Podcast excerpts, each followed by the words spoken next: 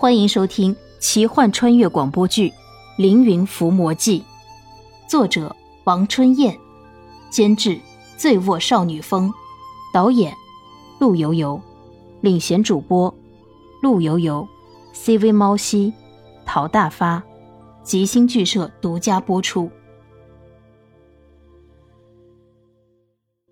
怜惜看着像小白兔一样乖的狐狸精，小翠。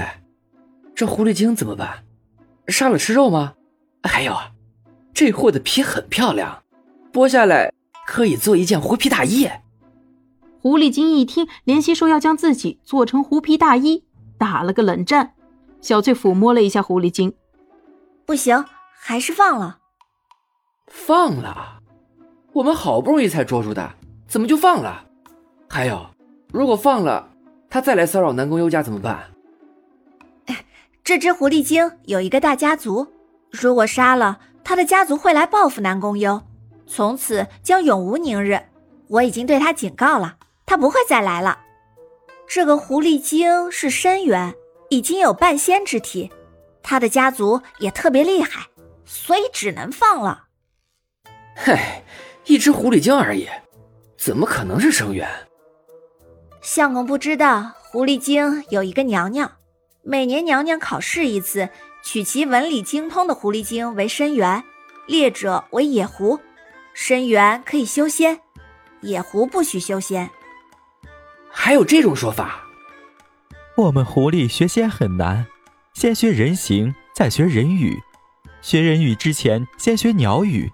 学鸟语也不仅仅是一个地方的鸟语，又必须学尽四海九州岛之鸟语，无所不能。然后才能学人生成人形，其功已五百年。这听起来好难，虽然比不了取经的九九八十一难，但明显比高考要有难度。莲心摸了摸狐狸精的皮毛，所以你已经至少五百岁了。是，你也一把年纪了，五百多岁了，怎么还找十几岁的小姑娘？男人嘛。谁不喜欢年轻漂亮的小姑娘？这个不在于年纪大小，而在于专一。是吗，相公？听狐狸精这么说，小翠看着怜惜，用无限温柔的语气说道。听小翠的语气，温柔里满是醋意。怜惜打了个冷战，连忙指着狐狸精说道：“不要听这个狐狸精妖言惑众啊，她就是挑事儿。你再挑事儿，我就扒了你的皮。”做狐皮大衣了啊！哎呀，姑娘，我胡说的，快放我走吧。放了你可以，你还来这里捣乱吗？我以娘娘起誓，再也不来捣乱了。我要好好修仙。好，你走吧。南宫幽千恩万谢，小翠甜甜的笑了笑。先生，不用谢了。对了。我还想借你家叫铁头的大公鸡一用呢。呃，那只铁头是小儿的玩伴，他们从小一起长大，已经是形影不离了。还有，那只铁头脾气暴躁，一般人不能接近。啊，这样啊，我们不是想夺人所爱，是想用大公鸡捉妖，用过以后就还给孩子。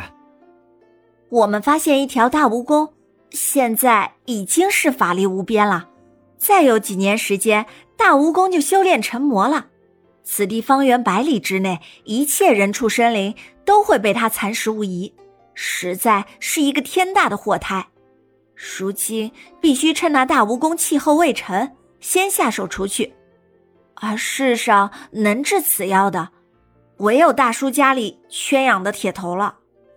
好吧，我不是舍不得一只大公鸡，十只也没问题。只是犬子特别喜欢，你们拿去吧，要小心一些。好，我们一定小心，把铁头安全带回来。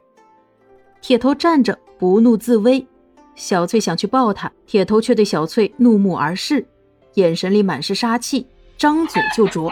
小翠急忙把手缩回来。嚯，真的厉害！我来试试。怜惜蹲下看着铁头，四目相对。刚刚还凶相毕露的铁头，眼睛里竟然温柔了起来，仿佛是看到了老朋友。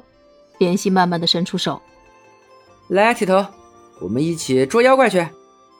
真奇怪，铁头竟然乖乖的迈着方步，缓缓走到了莲希的身边，让莲希抱着。缘分呢？奇怪，我怎么和一只大公鸡有缘分？两个人抱着大公鸡，又重新回到了密林，来到了大蜈蚣追逐大蟒蛇的小溪。到哪里去找火蜈蚣呢？小翠指了指那天火蜈蚣爬过的痕迹。相公，我们顺着痕迹找。铁头似乎看到了痕迹，似乎又嗅到了什么味道，非常兴奋，嘴里咕咕叫着。莲希看着铁头的神情，就放开铁头。只见铁头昂首阔步，气宇轩昂，顺着痕迹向密林深处走去。小翠和莲溪跟在身后。大约有二三里路，前面有一块巨石，巨石的下面模模糊糊的有一个细细的石洞，石洞前面的石头是黑色的，像是火烧过的痕迹。石洞百步之内光秃秃的，没有树木杂草，应该就是被火蜈蚣烧焦的。百步之内是一片空地，铁头突然停住了，然后盯着莲溪，似乎有什么话要说。莲溪蹲下，看着铁头的眼睛。他好像明白了铁头的意思。大蜈蚣害怕铁头，如果铁头来到巨石边，大蜈蚣绝对不会从洞里出来。那要怎么办呢？而铁头的意思是让莲溪到洞口去引诱大蜈蚣，然后小翠用石头堵住洞口，剩下的就交给铁头自己来解决。我去，这么复杂的一个引蛇出洞之计，怜惜竟然通过铁头的眼神看懂了。这只铁头大公鸡还真是太神奇了，竟然能够通过意念传递信息。小翠目瞪口呆，她什么都看不懂，为什么怜惜可以？小翠看着怜惜，小翠，我们一定按照铁头的部署行动。相公，要不我去洞口引蛇出洞，你躲在旁边，趁机堵住洞口。不，一定要相信铁头，按铁头的办法。相信铁头，铁头只是一只大公鸡，可以信赖吗？两个人分开，小翠依计行事，小心的藏在了大石头后面。他紧张的看着莲溪，而莲溪呢，她则小心的靠近了大蜈蚣的洞口。仿佛有风，一股腥臭的烟雾从洞里飘出来。莲溪弯腰呕吐，呕吐昏迷。莲溪手脚僵硬，口吐白沫，浑身抽搐倒地。小翠看着莲溪倒地，紧张的捂住嘴，想要去救他。嘶嘶的声音传来，那只大蜈蚣从山洞里探出头。对于送上门的食物，如果不吃，对不起他妖怪的名号。大蜈蚣爬到莲溪的身边，张开了嘴。大蜈蚣的嘴和狐狸精的嘴完全不一样，狐狸精是满口尖牙，而大蜈蚣的嘴就像两个大钳子。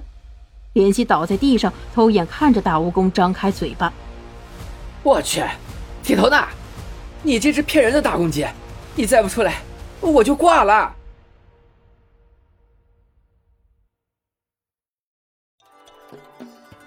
本集播讲完毕，感谢您的收听。如果喜欢，就请点个订阅吧。